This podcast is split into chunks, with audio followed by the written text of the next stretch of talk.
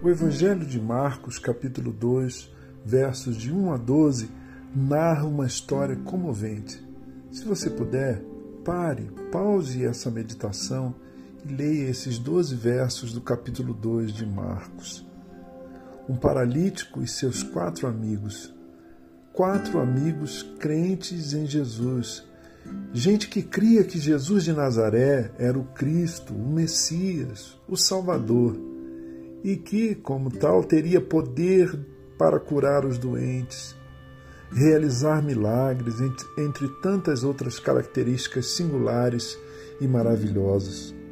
Ao saber da presença de Jesus em Cafarnaum, esses quatro amigos resolvem carregar um outro amigo paralítico até Jesus. No entanto, havia uma multidão entre eles e Jesus. Mas os quatro os quatro não desistem. Eles removem cuidadosamente parte do telhado onde Jesus estava ensinando, sem chamar a atenção do dono da casa, mas não de Jesus, que nota o ato solidário daqueles homens e, mais do que isso, nota a sua grande fé. Diz Marcos, no verso 5 do capítulo 2 do seu evangelho, que Jesus, vendo a fé que eles tinham, que eles tinham, disse ao paralítico: Filho, os seus pecados estão perdoados. Percebeu? Marcos não conta que Jesus percebeu a fé do paralítico, mas a fé dos seus amigos. Coisa linda essa amizade espiritual. Ah, nós precisamos de gente assim, que em primeiro lugar se compadeça das nossas tragédias e dramas pessoais, gente que sinta a nossa dor, gente que se incomode com as nossas paralisias. Na verdade, eu, eu preciso me corrigir. Nós precisamos ser gente, ser gente que se compadece das tragédias e dos dramas dos outros, que sinta a dor alheia, que se incomode com as paralisias de gente que a gente ama. A cura que, tantos, que tanto precisamos ver em nós e nos outros passa, meus irmãos e minhas irmãs, por essa amizade espiritual, por essa identificação mútua com o sofrimento. É belo demais isso. É coisa de gente que crê em Jesus. Quem crê em Jesus não sucumbe ao cinismo. Muito pelo contrário, mantém a esperança viva e ativa.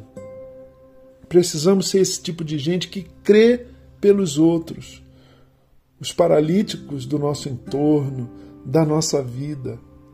Quando eles perdem a fé, que a gente mantenha a fé por eles. E precisamos de amigos que creiam por nós também quando estivermos paralisados pelo medo, pelo rancor, pela ansiedade ou pela depressão, ou por um dos inúmeros pesares que marcam, infelizmente, a nossa vida. Nessa manhã eu proponho dois exercícios espirituais.